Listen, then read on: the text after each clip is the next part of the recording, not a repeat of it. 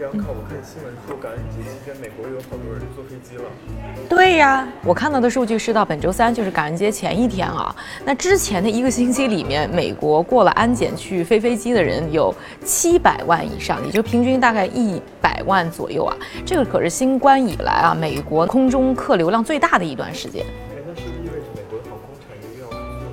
嗯，这倒也没有啊，因为我看了一下同期的对比，在去年的时候，同一个星期呢，美国那时候飞行的游客人数差不多是一千七百万，所以还是缩水了一千万的，这个幅度还是很大的。而且今年自从疫情以来呢，整体美国航空业的缩水幅度已经差不多是百分之六十，还是非常大的一个幅度。而且就算是感恩节流量比较好的时候，我看到还有像 Delta 达美航空还在呢进一步的取消航班。其实一直呢，大家都是在一个收缩的状态，就是新冠以后啊，都取消了很多的航班。但有一个公司是例外，我觉得大家可以关注一下，就是 Southwest，也是个非常有意思的案例啊。他们其实，在新冠之后还增加了他们客运的十个城市站点。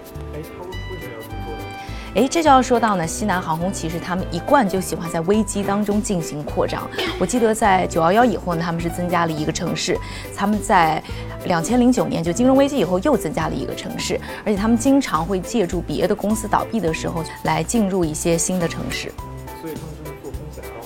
风险还是高的啦，因为他们在赌的就是什么时候美国的航空业能够复苏，什么时候呢疫苗能够出现，能够呢看到新冠啊被控制住啊。不过他们也是有这个这个实力去赌的啦，因为他们算是航空公司当中财务状况最好的一家公司，他们在过去四十七年的时间当中是连续没有亏钱，这个是在航空业里面没有听说过的一个记录啊，所以他们也是有这个实力去干这件事。然后呢，另外他们进入今年以后呢，也是进行了。几次的纠结，原来是先缩紧裤腰带去削减开支，后来发现这一招其实非常有限，于是就在想怎么能够增加收入，所以才决定说要进行这么大幅度的一个扩张啊！而且我记得呢，啊，巴菲特有说过呢，别人恐惧的时候我贪婪。其实我觉得呢，呃，Southwest 的西南航空呢就在实践的这样一句话，我觉得还是非常值得大家呢去啊好好玩味一下的。